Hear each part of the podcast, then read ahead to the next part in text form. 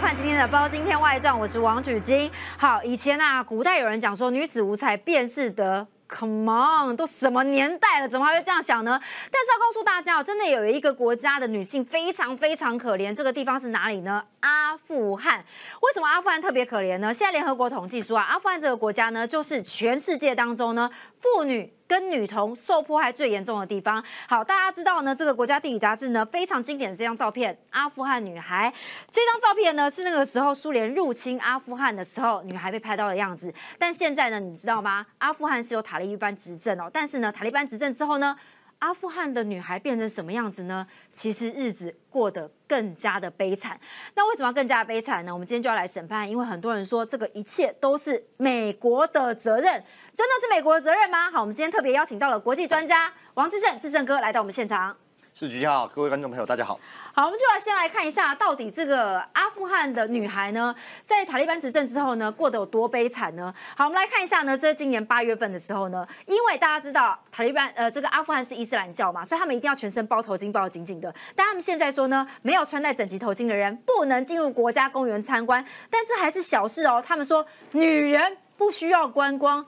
香蜜啊，女人不需要观光，你知道大家每天顾小很辛苦，不需要观光，我们是要去哪里玩呢？不能每天待在家里控油吧？不能每天待在家里煮饭吧？好，不过重点是阿富汗有一个劝善惩恶部，这个部门也是蛮奇怪，他们就下令说啊，一个月内要关闭所有全国的美容院哦，也就是说呢，这个女孩也不能塞桃章，为什么呢？因为那个时候呢，他们做出这样的禁令之后呢，很多女生就要出来抗议嘛，抗议他们要获取他们的自由，因为那个时候。塔利班有答应我们说要让我们获取自由啊，怎么又把我们的自由没收了呢？所以这些女生就抗议了，但抗议的结果好吗？当然是不好啦，因为禁令更加的严重哦，包括各式各样的打压措施，关闭大多数的女子中学，禁止女性报考大学或前往海外留学，禁止女性外出工作。这一点还蛮不错的，好，不过重点是禁止女性为 NGO 工作，禁止女性进入各式各样的公共场所，包括澡堂啊、健身房、公园等等，等于是把你所有的一些呃权利啊、规范啊，全部都把它拿掉了。那当然呢，为什么阿富汗的女生会变得这么惨呢？现在美国总统拜登就说啊。这一切都是川普的责任，真的是川普的责任吗？还是在互踢皮球呢？志成哥是没有错，是刚刚讲是美国的责任，这个说法恐怕是呃，这个算是美国他撤军这两年来哈，很多人对于阿富汗现在的状况，特别刚才讲女性的状况的一种真实的感受，都当时美国冲促撤军造成的结果哦，所以就觉得说，因为这样子，美国要负很大的责任。可是他拜登跟川普刚好。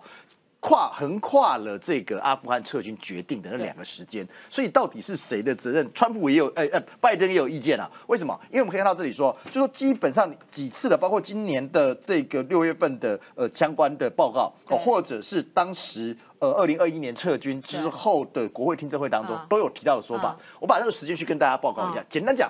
呃，当时决定要撤军是二零二零年的二月，那时候是所呃这个川普政府的时候，他跟这个塔塔塔利班政权谈了一个协议哦，就是这里看到杜哈协议哦，在这个卡达谈的，谈完之后，到那时候川普这跟这个塔利班谈的是说十四个月，如果。你塔利班乖乖的哦，没有再去这个呃，譬如说跟美国之间进行游击战的攻击，而且你也你也逐渐的展现出你有治理能力的承诺的话，那我们十四个月后就撤军。嗯，这十四个月被认为是谈判的大忌。对，怎么说？哎，十四个月嘛，好吧，我就乖十四个月就好了。我只要装乖就好了。其实十四个月没有很长的时间嘛。所以十个月是二零二一年的六月，所以没有果不其然。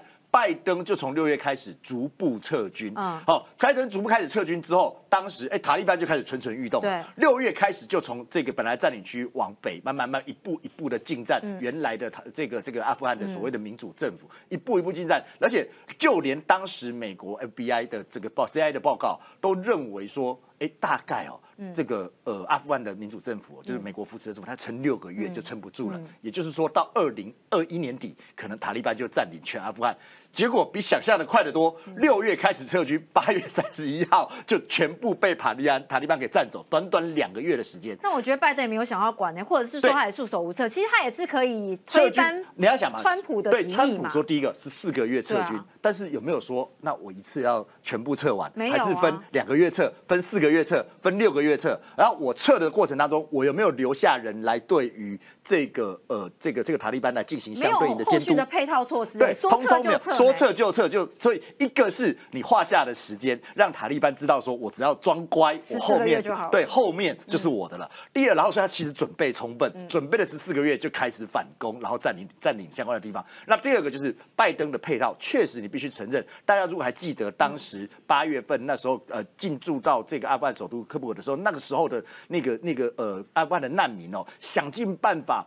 跨过那个铁丝的围篱网，然后想尽办法要登上飞机。我记得那时候的飞机，一台这个一百多人的民航机哦，硬塞上了六七百个人，就是我们现在画面看到这个样子哦。那有人挂，有人没有办法来来不及进去了，我就硬是要挂在飞机旁边，大家以为真的在也不可能的任务。那时候我看到这个画面，我还播新闻，我看到会哭哎，因为你知道那时候就很多阿富汗的妈妈，因为他们希望说我的小孩可以重获自由，他就透过这个围篱网，你看哦，就这样把小孩抛过去，他自己呢没有获得自由没关系，那他。就把小孩呢丢过围篱网，希望这个美军呢可以把小孩拎走，拎上飞机，我的小孩就可以重获自由，就是寄望下一代的希望。所以很多人说看到这个画面其实是蛮冲击的。对，所以你看这个画面，其实就两年前的话，我们现在看还是觉得很震撼哈。为什么？就代表说阿富汗人知道塔利班来了，他们的未来都没有希望。这个没有希望，就就会看到确实比战争还要可怕。他就宁愿跟小孩。就是就是永远分离，他也要希望小孩的下一下这个呃之后的生活能够过得更好。所以你看这种抛过去铁丝网，让让对铁丝网对面人接着把他送离这个阿富汗这样的画面，其实让人非常非常难过的。这也凸显出。那个时候我看到这个画面，我觉得蛮生气的，因为我那时候就觉得美国怎么说走就走，你知道吗？因为那时候最后一班班机的时候，大家抢着要上飞机，然后他就把是 C C 腰管嘛，大概一百多人，然后那一班最后一班塞了六七百。然后你知道那时候还有阿富汗的人就这样扒在那个飞机外墙，还要跑到机翼上面哦，对，然后。想说你可以把我载走，然后飞机还是这样开走了。你知道这代表说，你过去二十年来，美国给你阿富汗的希望就此落空了。就是会让会让阿富汗人难过或者是愤怒的原因，就是说你美国当时这个参这个阿富汗战争，你帮我建立了一个所谓的民主政府，结果呃这民主政府，我们可以待会谈到，譬如说他的贪污啦，整个治理失败等等之类，那你突然间就撒手不管，你并没有真正的。呃，从帮阿富汗重建好，或者是说帮阿富汗人民争取到一个稳定的生活之后，我才离开。你就一切撒手不管，而且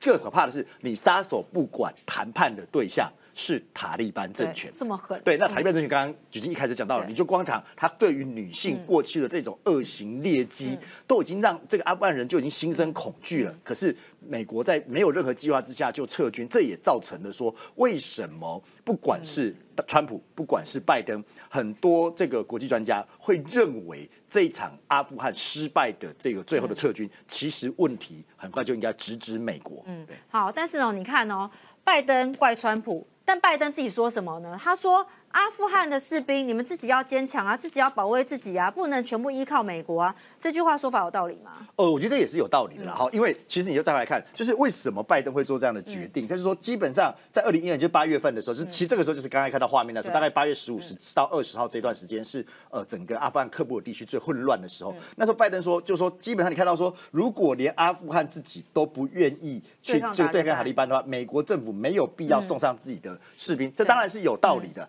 但是还是那句话，嗯，呃，阿富汗的民主政府之间的腐败无能的问题，美国过去二十年不是不知道，嗯，这一场阿富汗战争被认为是美国史上参与过最长的一场战争，越战八年，对，对不对？然后二战了不起，你说呃太平洋战争四五年，这一场战争从二零零一年九幺幺打到二零二一年八月底，就是为什么急着要撤军，就是希望在二这个九幺幺事件二十年。之前结束掉。啦，对，可是问题你要认赔杀出，你你虽然你就已经知道他无能，你就已经知道这个政府有问题，对，那你也知道塔利班来了之后会对民众造成这个状况，那可是你还是选择了无情的快速的撤军，所以当然，呃，这个阿富汗的政府军，阿富汗的政府有自己的问题，但是美国这么呃决决然的就跟他断绝任何关系，说走就走，说说撤就撤。没有保留给阿富汗民众任何的缓冲的空间跟机会，那当然也会让国际社会一片哗然。好，所以那个时候呢，其实塔利班过去十四个月哦，那时候跟美国谈好条件是有短暂的装乖嘛。那那时候大家想说，塔利班呢，跟我科林有可能跟女性那么好优渥的条件吗？好，我们就来看一下那个时候塔利班呢开出了什么条件，那到底兑现多少呢？包括他就说了，我们允许妇女工作跟学习，妇女积极参加社会，然后可以在伊斯兰教的框架之内。好，那个时候我们的确看到有些女生呢是可以可以上大学，那开始去念书，那没有想到之后呢？呃，过了十四个月之后，他们就把中学给关了。对，好，包括呢，第二个他说我们会奋发图强啦，重振经济啦，重振繁荣啦，但没有想到现在呢，这个联合国报告说啊，塔利班接管一年之后呢，阿阿富汗的经济条件萎缩了将近四十趴。好，阿富汗呢，因为大家知道是这个鸦片生产第一大国嘛，他们也说我们不会再有毒品的生产，将使鸦片生产归零，也就是不要再种罂粟花。但是重点是没有罂粟花，我们还有其他毒品啊，所以其他毒品更多啦，包括了冰毒啊什么的，一直在生增长啊。他说我们会致力确保安全啊，这个这个正重打重重打脸哦，因为之后呢，呃，这个塔利班政府呢开始对阿富汗至少十个反对塔利班的独立武装团体啊，开始进行入杀，而且进行拘留跟酷刑。所以你看，你看坏人终究是坏人嘛，他们还是没有说真话嘛，他们只是装乖一阵子嘛。那重点是阿富汗为什么走入今天这个局面呢？是，就基本上，呃，阿富汗走入这个局面，其实原因非常非常的多了哈。我觉得主要的原因还是因为阿富汗它长期以来特殊的位置跟特性。你看哦，阿富汗的位置可能大家比较没那么没那么熟悉，它在中亚地区，其实它的这个旁边印度。对，哦，然后这边是巴基斯坦的，然后这边是伊朗，这个沙特阿拉伯等等的国家，然后北边是当时苏联或现在的中亚国家俄罗斯，所以其实它是一个，不管你是这个俄罗斯要南下进入这个呃呃印度洋，或者是呃这个西方国家要从中亚过来到跨到印度，好，或者是印度这边要扩张等等的话，刚好都在阿富汗这个地方，它等于是一个中心的。这个心脏的位置，对对对。那照来讲，它的战略位置应该很重要才对啊。所以大家都抢嘛，那大家都抢的结果，对，所以地方才会兵荒马乱。因为大家都而且很不幸的是，每个都比你强。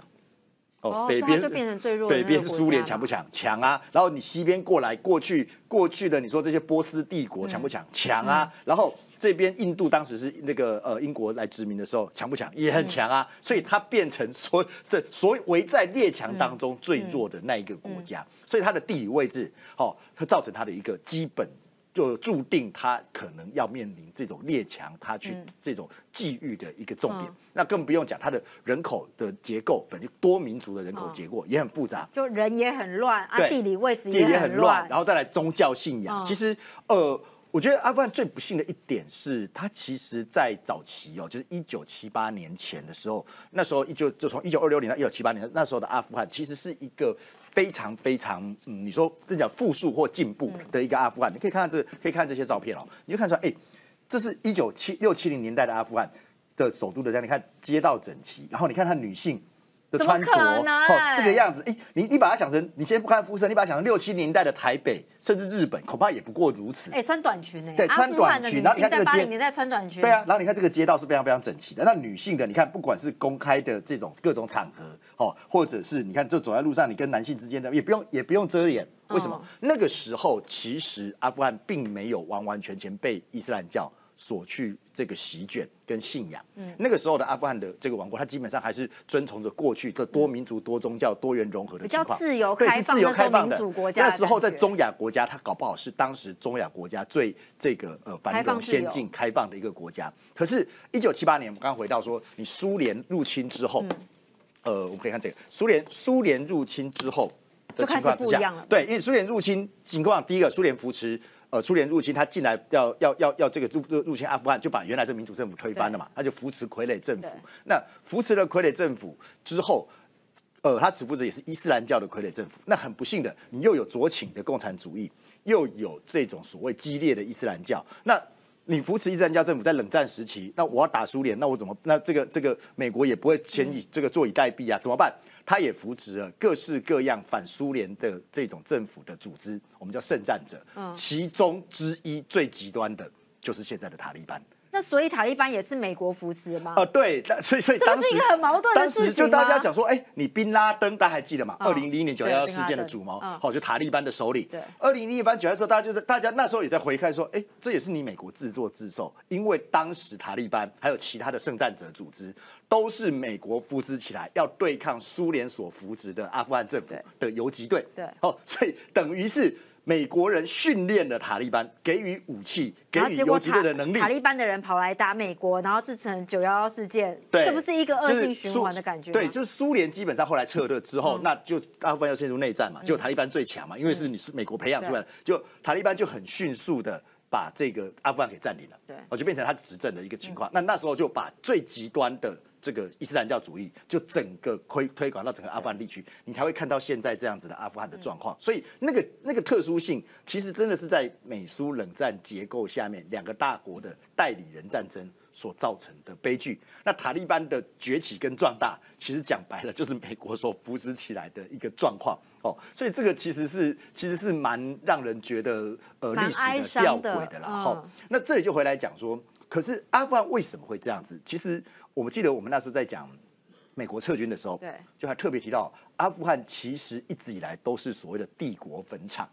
为什么是帝国坟场？对，因为阿富汗，哎，真这个国这个国家或这个区域哦，真的很不可思议。虽然它现在这么的破败零落，可是从十九世纪开始，哦，十八十九世纪开始，当时最强都知道日不落国，对，大英帝国。那时候大英帝国为了要能够。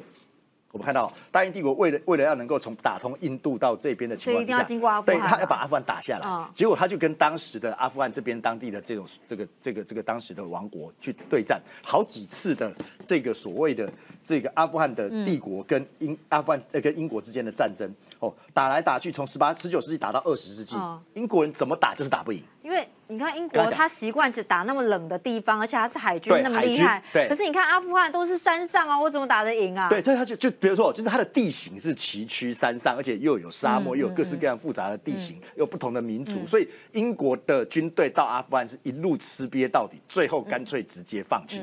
所以，哎，你要想十九世纪的英国多强啊？对你光打打那个满清是，好像在打小孩一样，随便打就赢。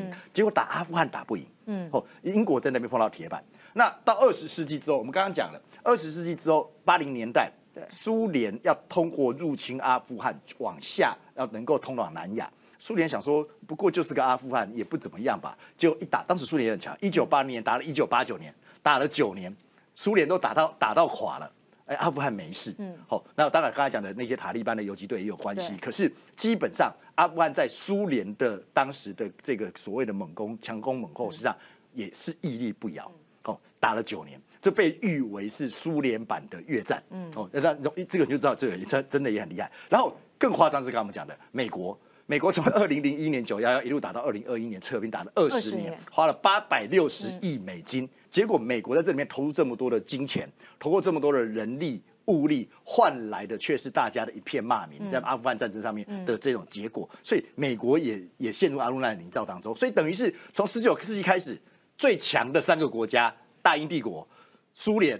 美国没有错吧？就是呃，这这这两百年来最强就三个国家了，全部在阿富汗吃瘪，所以被称为帝国坟场。所以大家也会觉得说，你看，就是阿富汗就像一个女神一样，你知道吗？就是男生啊就很强的时候就想要追求她，但追求追求得到吗？你看英国跟苏联那么强哦，但因为阿富汗真的是很难到达，毕竟它在中亚的心脏嘛，所以你看他也逃过第一次跟第二次世界大战。很多人想说这个地方应该是一个净土才对，没有想到还是很难逃苏联跟塔利班的毒手哦。但大家也说你。看哦，刚刚志胜跟我讲到嘛，阿富汗战争缠斗二十年了，但很多人就讲说，哎，那美国他怎么样去应对呢？在过去这段时间以来，呃，突然的撤兵，包括二十年来进驻在美国，呃，美国进驻在阿富汗那么多的军队，花钱花人力物力，那美国内部的人不会觉得有损反抗吗？他会觉得美国你为什么要去加入这个战局呢？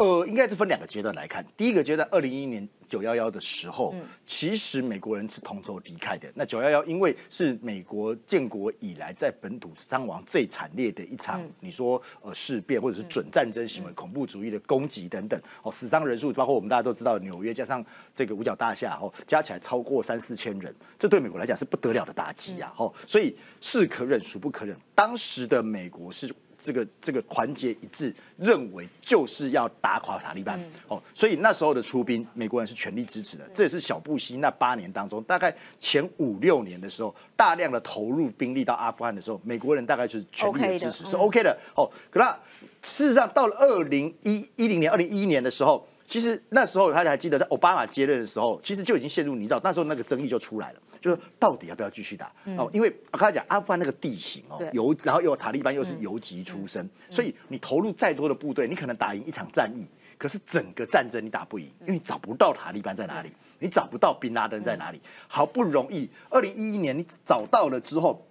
奥巴马二零零九年之后，这你看他这时候就继续征兵，就是想尽办法要找到。然后二零一一年击毙了这个宾拉登之后，这是一个很重要转捩点。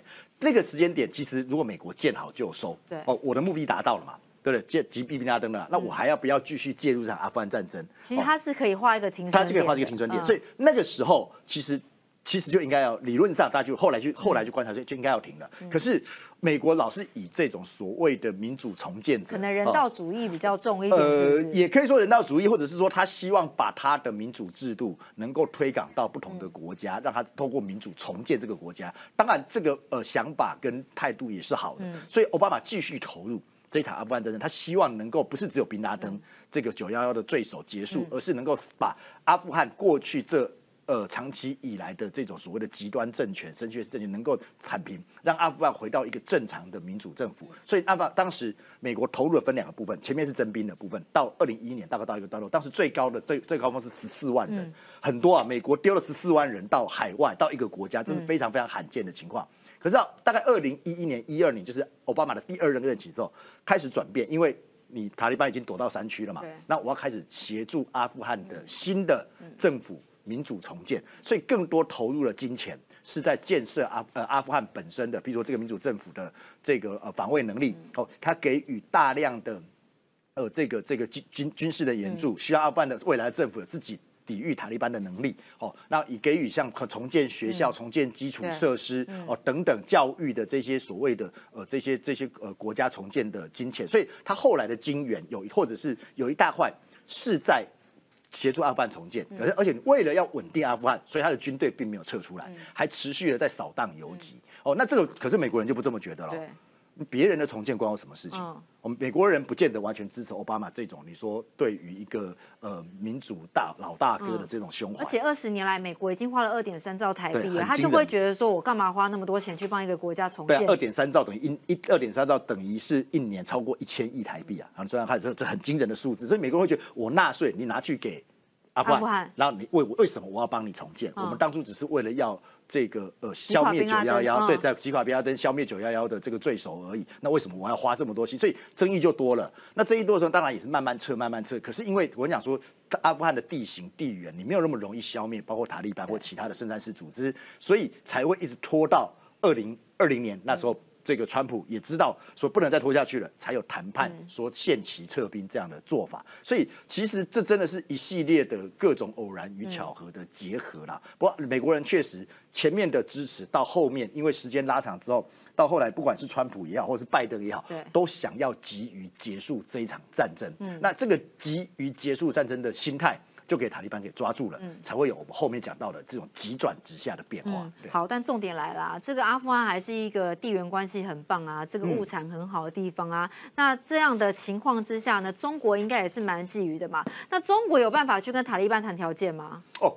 不用，不是中国跟塔利班谈条件，而是塔利班要寻求中国的协助。如果大家还有印象的话，二零二一年六月份的时候，美国开始逐步撤军。哦，这是时间到了嘛？十四个月到了嘛？开始逐步撤军。当时的塔利班其实就是刚刚举金一开始所讲的，他列出了很多我们啊，对，我们对女性不会像以前这个样子啦，我们会是一个开明的政府啦，我们会给女性教育啊，我们会恢复经济啊，我们不会支持毒品啊，等等等等之类这些东西，像想要表明现在的塔利班跟当时打游击队的塔利班是不一样。样的那这样的塔利班要寻求支持啊，美国人不会支持你怎么办？当时所谓的塔利班政权的外长在二零二一年的七月飞到北京，跟当时的中国的外长王毅手牵手握着手，然后王毅就表达了，只要你哎你愿意这个这样子的，譬如说刚刚讲的这些做到这些承诺，我们中国会支持你。嗯，所以塔利班你说他懂不懂外交？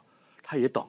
他也知道说，反正美国人不支持我，我找一个老大来靠。中国也会觉得说，如果你塔利班可以改变的话，我也可以获得那个美名嘛，对不对？美国不理你，我理你了。对，那加上如果我支持你在地缘上面，阿富汗它的地缘政治的位置可以连接的起来。还有一个很重要的观念是，呃，这个中国它的一带一路的倡议当中，有一个非常非常重要的好兄弟，叫做巴基斯坦。我们讲说巴铁嘛，哈，就是巴基斯坦是中国的铁兄弟们。那这个呃，塔利班其实很大一块，它后面的支援哦，包括宗教信仰的支持是来自巴基斯坦，所以透过巴基斯坦的牵线，等于中国可以把“一带一路”的这样的影响力从巴基斯坦延伸到阿富汗。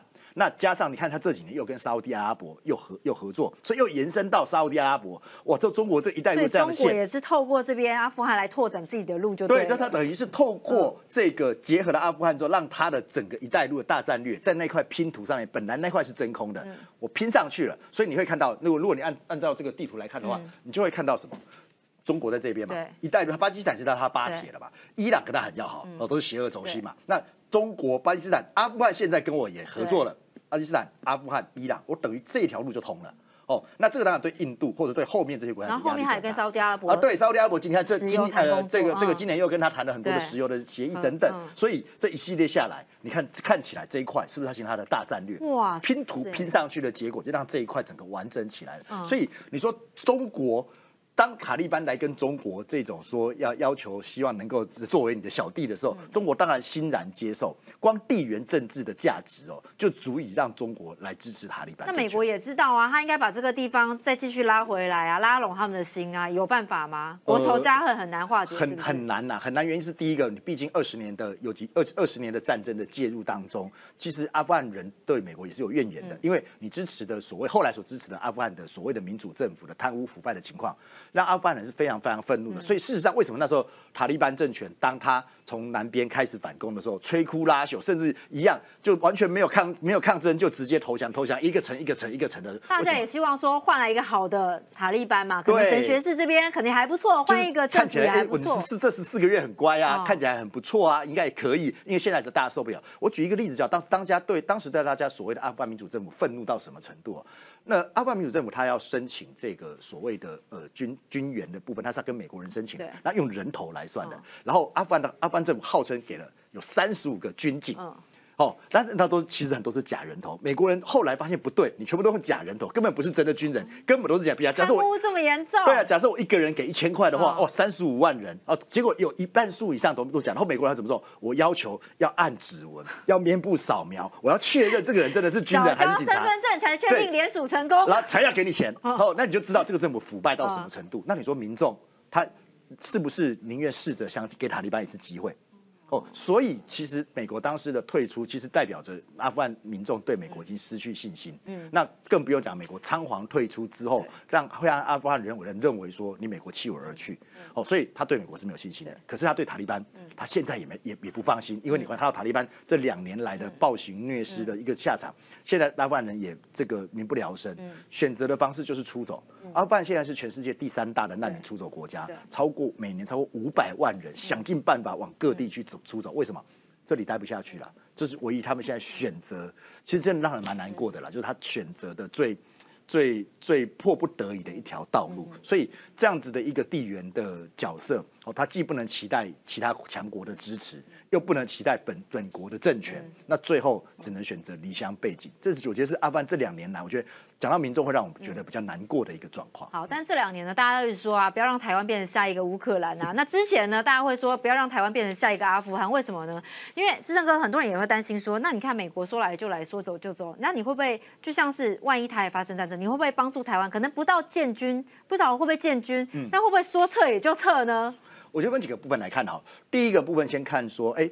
呃，他那就讲说，就当时阿富汗撤军的时候，你看就讲这个以美论，美国人果然是只为自己的利益啊，这今日阿富汗，明日台湾。哦，呃，我只能这样讲，就说基本上第一个状况是阿富汗战争的结构，他打了二十年。哦，这个战争结构对美国人，我说在呃，当然我们那个过程，刚刚讲那些那些变化转折，我们可以先先不谈，但是这时间也够久了。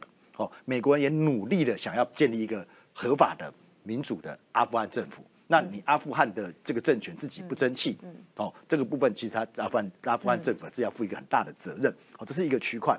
那呃，呃，拜登跟川普在谈判策略上的失败，那个我觉得是累积二十年上美国的压力。好，这是一个状况。那如果回来台海看的话，第一个，台海战争怎么打？我们像台湾是一个岛，对，这跟阿富汗它是在刚刚讲的各对内陆国家也是在各个列强中间的这样子的一个十字路口核心地带是不一样的。台湾是一个海岛，哦，所以真的不幸台海发生战争，哦，海空军是第一线，真的进入所谓的。登岛的这样的作战的话，你说要打到二十年吗？哦，这个难度，这个大概可能性也非常非常的低。所以你光从那个形式上来看，万一不幸台海发生战争，那个战争的形式不会跟乌克兰一样，不会跟阿克阿阿富汗一样，因为台湾本身的地理位置结构就不是这个样子。这是第一个。好，所以不会有那种美什么美军来了，然后等等你打打一打，突然间就跑走的这样的情况。这是第一个情况。第二个情况是阿富汗的价值。跟台湾是不可同日而语的哦。阿富汗虽然有地缘位置的价值，可是美国当时去进攻阿富汗，呃，不能讲进攻，就是去这个呃入，对对对对，入家帮帮帮助阿富汗最大两个原因嘛，一个是九幺幺，嗯，一个是他希望建立民主制度嘛。哦，那对台湾来讲，我们已经有民主制度，对我们的制度跟美国是站在一起的。美国想要帮忙捍卫这个民主制度的信心，这是绝对的。哦，那第二个就是说，当台湾整个在地缘政治的战战略的重要性。美国是非常非常清楚的，因为当你失去台湾，你等于失去了整个第一岛链的一个最重要的突破口跟屏障。哦，那第三个更不用讲，这几年我们都常常在讲的是所谓这个所谓晶片或者是半导体的问题，台湾是绝对不能丢失的一个重要的伙伴。哦，这些因素都会构成说，刚刚讲说美国他他会很清楚的思考。台湾在价值，台湾在地缘政治，台湾在经济利益上面跟美国的同盟关系，这个是跟阿富汗是完全不一样的。那最后一个就是还是那样子，拜登讲的是对的。对，我如果这个自己的国家不是自己救，没有自己站起来的话，那你不能期待。有其他的国家来支持，你都放弃对抗了，美国干嘛帮你呢？对，没有错。所以阿富汗自己投自己先举牌旗投降了。那台湾不一样，你可以看到台湾这七八年来不断的强化自主防卫的能力。哦，我们不断的提升我们个在整个台海地区的整个的防卫的力量，让外界让世界各国看到说我们是不惧战，但是我们不畏战，我们。不愿意跟中国发生这个在台海上面的冲冲突，但是如果中国要入侵台湾的时候，其实我们很努力的做好各式各样的准备。那当世界各国看到台湾有这样的决心，我们愿意做好准备抵来抵御其他呃中国的入侵的时候，那美国人才会更愿意说也来支持你。这是这个拜登所说的嘛？阿富汗是自己先放弃的。那台湾，我们不但没有放弃，我们还不断的在强化我们的自我防卫。那如果是这样情况之下，哎，美国也好，现在是盟军也好，特别九月份开始，我们看到说，加拿大也要通过台湾海峡，然后美日这些国家要举办在在台海周边的相关军演，他就是很清楚的告诉中国说，当台湾愿意强化自我防卫，不愿意被和平被破坏的时候，其他国家也愿意支持他。这个是台湾跟阿富汗或者。的最大最大的一个差别，就是我们的决心跟信心是很强烈的。但是有一点，我觉得要要要提醒大家的是什么？阿富汗内部的这种所谓的分崩离析，来自于它里面民众对于政府的认同的不支持、不信任，好，那而造成的一个崩解。台湾社会确实有一些人不断的在唱衰什么弃台论呐、以美论呐，然后这种投降论呐，就认为说哦，台湾根本不应该去这个跟跟跟。这个这个要侵略了中国，对等等之类的，那这样的情况造成的分化，如果不断的被扩大的时候，确实你也会让盟国动摇。嗯，哦，美国会想说，哎，那台湾社会内部是不是想的不一样？哦，那说确实会让盟国动摇，也可能会让嗯这个其他的国家觉得说，那你台湾的事情，万一美国帮你的话，你会反将他们一军呢？对，就说哎，你内部人不根本就不欢迎你啊，等等之类，他们确实阿富汗的故事是类似这样子嘛，所以。如何凝聚台湾内部更大更强的共识？哦，不要被这种外来的压力给分化。我觉得这个部分其实是我们现在面临到另外一个。呃，不断出现的危机。好，当这个部分如果我们更团结、更凝聚的时候，当国际社会看到我们有这样子的认知跟这样子的一个呃呃态度的时候，他当然会更愿意支持台湾，更来做相关的防卫。所以这些都是台湾跟阿富汗截然不同的地方。所以所谓的以美论、所谓的弃台论等等，哦，所谓的今呃昨日阿富汗，今日台湾，我觉得确实呃在整个台海的局势上面是完全不会成立的。好，所以你看哦，拿阿富汗为接近台湾的自我防卫呢，跟内部的团结，其实来讲。是更加重要的。我们谢谢志胜哥今天来到我们节目现场，记得按赞、开启小铃铛哦。我们下次再会了，拜拜。谢谢。